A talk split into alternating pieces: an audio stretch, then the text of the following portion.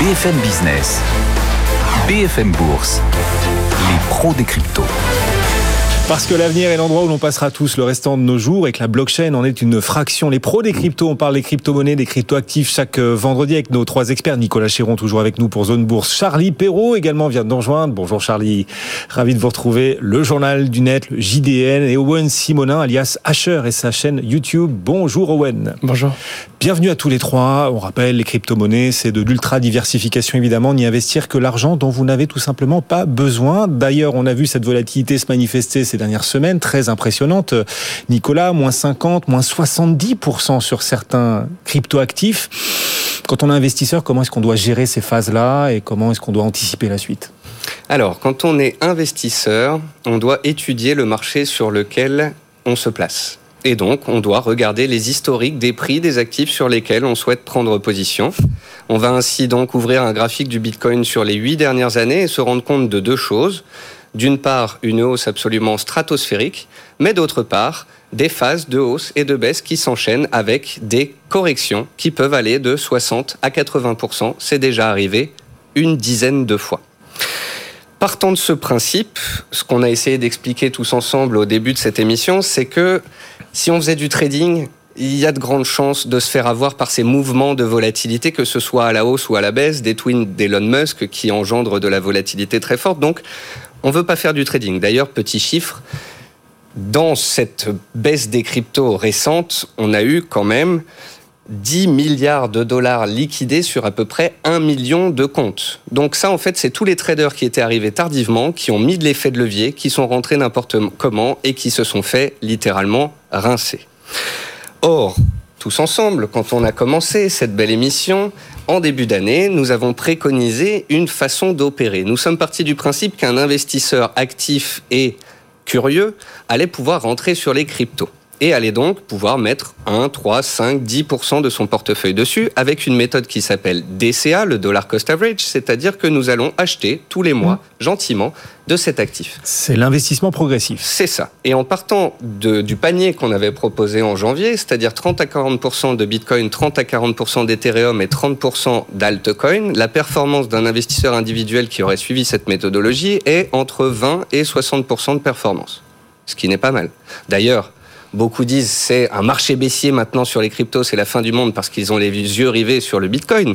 Mais rappelons que la capitalisation boursière mondiale a débuté à 750 milliards en début d'année. Nous sommes à 1750 milliards. Nous sommes toujours donc en hausse de 150%. Donc voilà, ne faisons pas de trading, faisons de l'investissement programmé progressif. Ça s'appelle remettre l'église sur la place euh, du village. La suite, comment est-ce que vous la voyez pour les prix du Bitcoin et des euh, crypto-monnaies on, en est, on est à 36 000 dollars là sur le Bitcoin. Est-ce qu'on a vu le point bas d'après vous? Ah, j'ai oublié ma boule de cristal, mon cher. euh, alors, on va pas jouer aux devinettes parce que je ne sais pas ce que Elon Musk va tweeter demain matin en se levant du pied gauche. Euh, nous sommes actuellement dans un range, c'est-à-dire une consolidation horizontale entre un seuil psychologique à 30 000 et un autre à 40 000. Donc, on va attendre tout simplement la sortie de cette zone de congestion. Est-ce qu'on va de nouveau se faire des frayeurs avec la Chine ou Elon Musk qui vont engendrer un nouveau rinçage sous les 30 000 dollars? Ou est-ce qu'on va réussir à casser les 40 000 dollars et à repartir de l'avant grâce à l'adoption massive des crypto-monnaies? Je n'en ai aucune idée, mais à vrai dire, puisque ce que je viens de vous dire, c'est que ce qui nous intéresse, c'est l'investissement programmé pour des trimestres, voire des années. À quoi bon essayer de savoir où sera le Bitcoin le mois prochain? On va continuer d'en parler. Je vais quand même vous reposer la question un peu plus tard, malgré tout, euh, Nicolas. L'actu des crypto-monnaies, bien sûr, elle va aussi au-delà des cours euh, du Bitcoin. On évoque euh, de plus en plus la numérisation des monnaies. Numérisation en passe de se généraliser peut-être. La Banque centrale européenne a publié un rôle international de l'euro. On y parle de ces, bah, de ces monnaies numériques de banque centrale. On les appelle en bon anglais les CBDC. Quel avis la Banque centrale européenne pose-t-elle sur ces monnaies numériques, les CBDC monnaie numérique de banque centrale, Charlie. Oui, bah effectivement, euh, c'est plutôt positif. Euh, alors qu'il y a quand même pas mal, ils ont publié plusieurs rapports sur l'euro numérique, hein, et c'était plutôt descriptif, euh, et même un peu, il y avait beaucoup de peut-être, et si on lançait, on, va y aller si nécessaire. Enfin, on n'avait pas vraiment d'avis très clair sur le sujet. Et là, enfin, on a un avis qui dit que, en plus, alors je cite parce que vraiment c'est assez marquant, ils disent que les risques pour la stabilité, si une banque centrale ne propose pas de monnaie numérique, voilà, il y a des risques sur la stabilité. Donc c'est assez, euh, assez fort. Et ils disent que, aussi qu'une CBDC contribuerait à maintenir l'autonomie des systèmes de paiement nationaux et l'utilisation internationale d'une monnaie dans un monde numérique. Donc c'est quand même assez fort, je trouve, comme, comme signal. Ils sont voilà, très réceptifs. Dans, dans le rapport, on voit aussi qu'ils parlent beaucoup des tous les avantages euh, d'une CBDC, donc évidemment sécurité, euh, les coûts de transaction qui sont moins élevés, la programmation, le partage des données de paiement, enfin beaucoup beaucoup de choses, plein d'éléments en fait qui vont favoriser un peu la l'adoption en fait d'une monnaie internationale et parce qu'on sait on sait aujourd'hui que la prochaine bataille va être est-ce que est-ce que la monnaie de référence sera enfin l'e-monnaie de référence sera le e-dollar, le e-euro ou le e-yuan. Donc en fait c'est tout, tout, tout ça l'enjeu donc voilà la souveraineté et faut pas oublier aussi que il y a aussi les géants de la tech qui, vont, qui sont aussi en train de s'emparer de ces sujets. Euh, on parle beaucoup des GAFA, Google, Facebook, mais aussi les géants asiatiques euh, qui, qui, ont déjà en plus un, gros train d'avance. C'est surprenant de voir la Banque Centrale Européenne émettre un avis si positif sur euh, les monnaies numériques de Banque Centrale. Owen? Surprenant, non. On avait déjà Christine Lagarde qui avait dit en, en novembre de l'année dernière que d'ici 4 ans, il y aurait un euro numérique, sans donner la forme. On avait également la Banque Centrale Européenne qui avait annoncé vouloir un droit de veto sur ces fameuses stablecoins adossées à l'euro. Donc naturellement, c'est la préparation d'un terrain pour pouvoir se positionner. On voit de plus en plus de géants à l'international se poser des questions pour leur monnaie et on voit la performance de la blockchain, que l'on aime ou non certaines crypto-monnaies. La technologie de la blockchain peut être rapide, peut être très peu coûteuse et peut permettre de se dédouaner de certaines limites techniques pour être encore plus performant. C'est donc pas étonnant de voir, euh, de voir ce positionnement-là. On, parle de ces devises numériques de banque centrale, les CBDC euh, dans le jargon, comme si c'était très connu. À quoi ça va servir les CBDC Alors déjà, ça va permettre du coup de changer de support on a le fameux support cash, le papier qu'on connaît, un certain support numérique, mais qui n'est pas maîtrisé par tout le monde, et ça va permettre aussi une certaine accessibilité. Déjà, on va pouvoir payer très rapidement et de façon très très peu coûteuse sans certains tiers. On ne sera pas obligé de passer par certaines entreprises qui vont permettre des différentes solutions pour pouvoir payer. Un particulier pourra s'adresser directement à un commerçant sur un paiement simple depuis cette fameuse crypto-currency, cette fameuse CBDC ou cette monnaie adossée à l'euro, quel que soit le nom qu'on lui donnera à ce moment-là. Ce qu'il faut également comprendre, c'est que ça permettra à ces particuliers de les stocker directement. Chaque particulier pourra ah lui-même être sa propre banque. Encore une fois, c'est très très dur aujourd'hui de répondre à quoi ça servira simplement parce qu'on ne sait pas exactement comment sera la technologie. Des blockchains, il y en a beaucoup. Et si on utilise la technologie de la blockchain, on doit voir quelles seront ses caractéristiques pour pouvoir dire à quoi ça va permettre. Et puis encore une fois, c'est bien beau d'être sa propre banque, mais du coup, certains établissements financiers ne proposeront plus les mêmes services. Donc il y a vraiment plein de choses que l'on va devoir euh, attendre de pouvoir constater avant de pouvoir réellement dire euh, quel sera euh, l'usage de ces fameux CBDC. Un siècle de rupture dans lequel on est en train d'entrer. Est-ce que l'Europe, Charlie, par exemple, pour essayer d'aller encore plus loin sur les usages des CBDC, ces devises numériques de banque centrale. Est-ce que l'Europe, d'après vous, se dirige plutôt vers un euro digital interbancaire ou un euro digital destiné au, grand public? Oui, parce que c'est vrai qu'Owen a beaucoup insisté sur le grand public, euh, voilà, puisque déjà ton audience est, plus euh, voilà, chez, les particuliers, mais aussi l'interbancaire, effectivement, donc euh, les échanges entre les, institutions financières. Et d'ailleurs, c'est par là qu'est rentrée l'Union européenne, en particulier la BCE. c'est vraiment sur l'interbancaire, parce qu'au début, ils y allaient un petit peu à tatillon, donc c'était un peu plus prudent pour eux. Et au final, euh, d'ailleurs, c'est même la Banque de France qui a fait beaucoup d'expérimentations dans le cadre des réflexions de la Banque Centrale Européenne et qui a mené des expérimentations avec pas mal d'acteurs euh, de, l'industrie crypto, mais aussi des banques. Hein. On en parle beaucoup aussi de Société Générale notamment. Et voilà, il y a eu pas mal de, choses sur notamment le, paiement en monnaie donc de banque centrale contre livraison d'instruments financiers cotés ou non cotés. On a eu des émissions d'obligations, enfin beaucoup de choses. mais c'est vrai que là, depuis, depuis quelques temps, on parle plus d'euro digital, 10 euros. Et il y a d'ailleurs la Banque Centrale Européenne qui a euh, publié récemment, il y a quelques semaines, je crois, une consultation publique. Euh, voilà, ils avaient un petit peu appelé pas mal d'acteurs à, savoir voilà, euh, quels sont un petit peu les enjeux autour de l'euro numérique. Alors évidemment, c'était plutôt favorable puisque voilà, tous ceux qui ont participé, j'imagine, étaient plutôt pour. Mmh. mais voilà, ils posaient aussi les questions de. Voilà, pas mal de questions autour. Et ce qui ressortait beaucoup, c'était notamment les questions autour de la protection de la vie privée, évidemment, et de la sécurité, un des termes qu'on aime beaucoup. voilà, discuter euh, en Europe. Et on imagine que derrière, en tout cas, ces euh, devises numériques de banque centrale, que euh, les grands pays, les grandes places tentent de, mettre en place justement et d'organiser, de construire, de dessiner, il y aura de la blockchain. Derrière tout ça, c'est de la blockchain. Ah non. Alors, oh là, je vous sens. Globalement, c'est très barbare, mais il y a déjà des différences entre blockchain, ce qu'on va appeler un registre décentralisé, et c'est ce qui fait que du coup, je rebondis sur ce que j'ai dit précédemment. C'est très très dur de répondre à ces questions sans savoir exactement quelle sera la nature technique, Ah oui. parce que c'est ce qui intéresse beaucoup de gens dans le monde de la blockchain.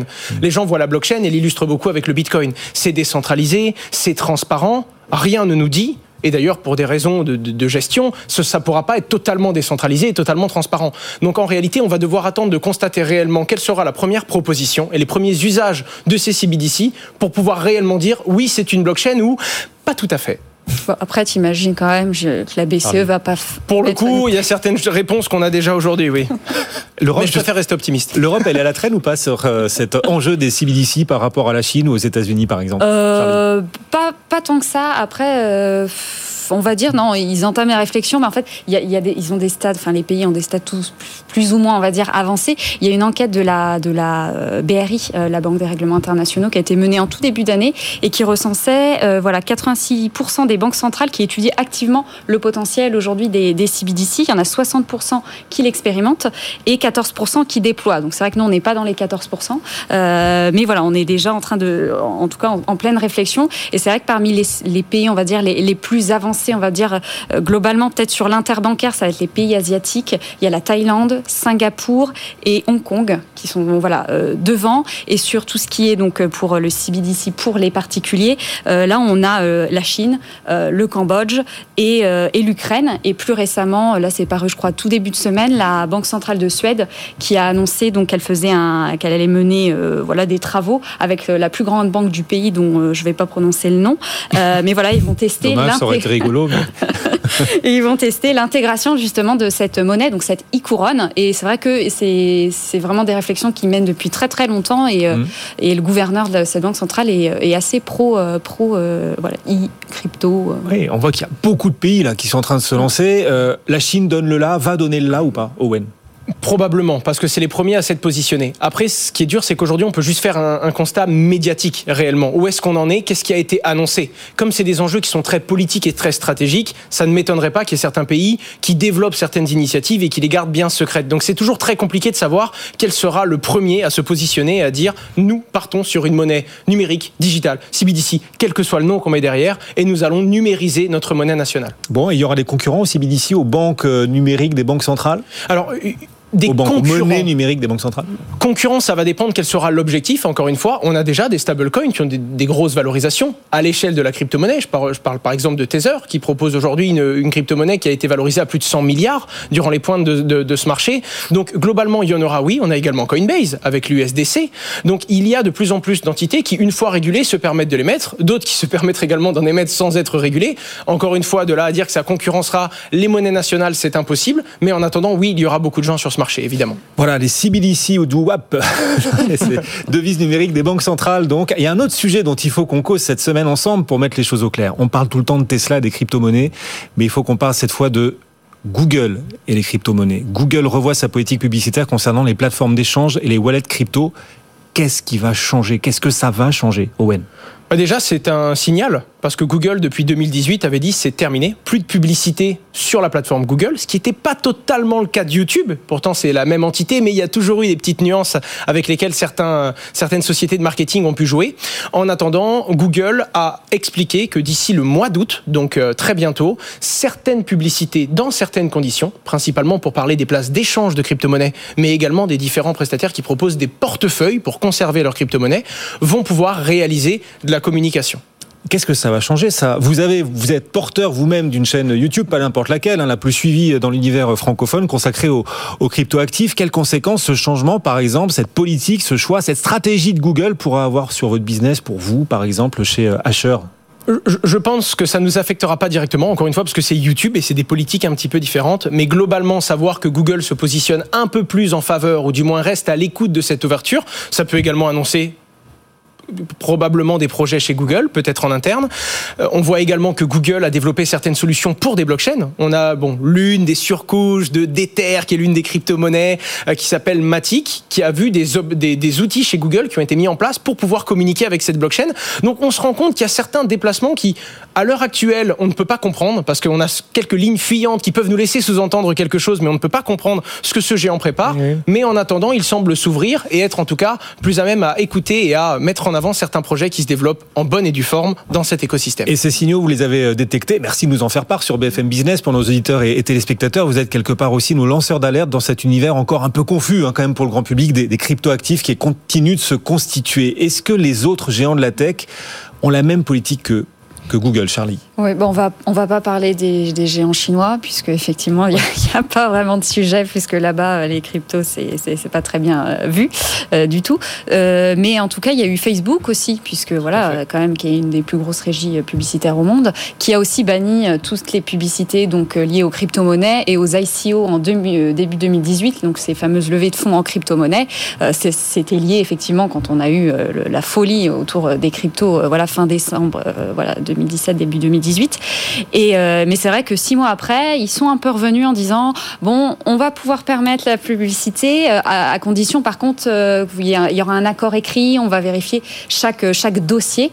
Et, ce qui, au final, n'était pas très étonnant, puisque, allez, peut-être deux, trois semaines après, il, Facebook a publié son, son, son white paper, son document de présentation de son fameux grand projet Libra, qui aujourd'hui s'appelle Diem. Donc c'est vrai que ça aurait été un petit peu dommage qu'il qu ne puisse pas, d'ailleurs, lui-même faire son auto-promo. Amazon s'était aussi positionné sur le, un travail, alors là pour le coup c'était purement technique, mais Amazon avait annoncé travailler sur le protocole Bitcoin et essayer de comprendre comment optimiser les différentes transactions et comment fonctionne globalement la chaîne de blocs et essayer d'optimiser tout ça. Donc globalement les géants s'orientent vers, mais on sait très bien qu'un moindre mouvement de la régulation dans un sens ou dans l'autre peut faire que ces géants se rétractent et reviennent en arrière. Donc mm. à suivre. Tout ça est fondamental, structurel peut-être pour le monde de demain et en même temps encore extrêmement fragile. Hein. Voilà, Tout on à, est à l'état du Voilà, c'est le monde de demain qui se prépare, mais ça reste très très fragile. Il y en a un qui va nous jouer les Valérie Giscard d'Estaing là sur ce plateau. C'est la réincarnation de Valérie Giscard d'Estaing à nos côtés. C'est euh, Nicolas Chéron. Vous vous souvenez euh, quand Valérie Giscard d'Estaing sur la musique de la Marseillaise, l'hymne national, nous avait dit au revoir? Vous avez un coup de gueule à pousser en tout cas cet après-midi euh, vis-à-vis de vis-à-vis de qui, vis-à-vis de quoi et, et pourquoi est-ce que ça vous rapproche de Valérie Giscard d'Estaing? Faut vraiment nous expliquer Nicolas parce que Alors, ceux qui nous écoutent doivent s'interroger là. Un petit coup de gueule rapide déjà. Je voudrais reprendre ce que j'ai dit en fait lors de notre première émission sur les cryptos ici. Euh, C'est-à-dire que je trouvais très dommage qu'en France, 99,9% des intervenants qui passaient à la télé au sujet des crypto-monnaies étaient contre baissier et disait que ça valait zéro, que ce soit des banquiers centraux, des directeurs de banque, des gérants ou des traders. Et donc j'avais reproché à cette communauté française d'être vraiment anti, alors qu'aux États-Unis, des analyses, des banquiers, des banquiers centraux, que sais-je, tout le monde en ce moment analyse et, euh, et, regarde ce qui se fait autour des cryptos. Donc ça, c'était mon premier coup de gueule et je le réitère. Vis-à-vis -vis des économistes mainstream quelque part et des institutions C'est ça. Voilà. Après, euh, la communauté crypto est très intéressante. J'ai rencontré vraiment des personnes super, Grégory Raymond, Asher, on s'est tous rencontrés tous ensemble, c'est super. Euh, simplement, c'est une communauté où il est très difficile de dire qu'à un moment donné, le Bitcoin pourrait baisser parce qu'on va se prendre des tirs de missiles euh, envoyés par des, euh, des petits chiens et des, émoticônes sur Twitter. Donc la, la, discussion parfois est très complexe.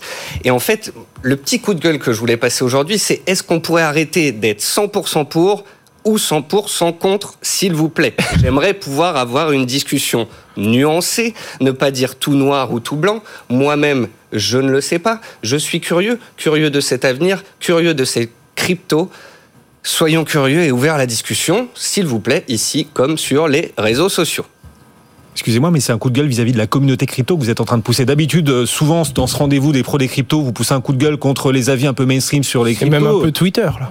Là, voilà, c'est vis-à-vis de qui vous poussez un coup de ça gueule. Ça gazouille beaucoup, je trouve. Ouais, ouais, ouais. C'est et les pros et euh, les ceux qui sont vraiment pro pro et les anti et puis euh, puis voilà Twitter qui est un outil magnifique bon. où on peut tous échanger ou discuter mais oui ce serait bien que les, les, les esprits se calment et puis euh, que l'été voilà nous soit une période propice à tous à tous être un Mais peu plus ouverts d'esprit. On sait que Twitter, c'est le lieu, c'est le règne de la polémique. Vous estimez que la communauté crypto est plus polémique encore que les Twitter par essence ou pas?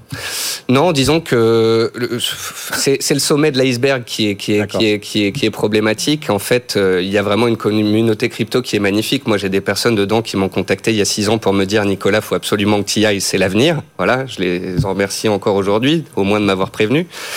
Euh, mais le sommet de l'iceberg, les To the Moon, les Sonnen un peu que monter, les Have Fun Staying Poor.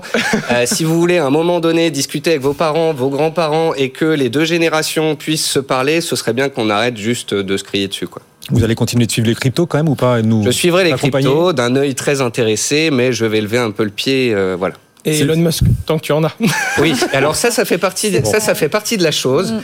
Par principe, par essence, je l'ai dit le mois dernier, parler d'un actif ou analyser un actif ou un mania milliardaire peut se lever le matin et lui faire gagner 10 ou lui faire perdre 10%, cet actif, du coup, pour un temps donné, ne m'intéresse plus parce qu'il est ah inconcevable de faire de l'anticipation quand... Euh, C'est la loi de l'offre et de la demande poussée à son paroxysme. Avec des bases communautaires uniquement, forcément, les abus sont mm. également communautaires, tout comme c'est réussi. Et c'est aussi 2021, euh, les réseaux et les influenceurs qui ont fait quelque chose. Il a poussé son coup de gueule, Valérie Giscard d'Estaing, pas Valérie Giscard d'Estaing. C'était pas un au revoir, mais enfin, on verra. On espère que vous continuerez de nous accompagner sur ce rendez-vous des oui, on se reverra, on se reverra.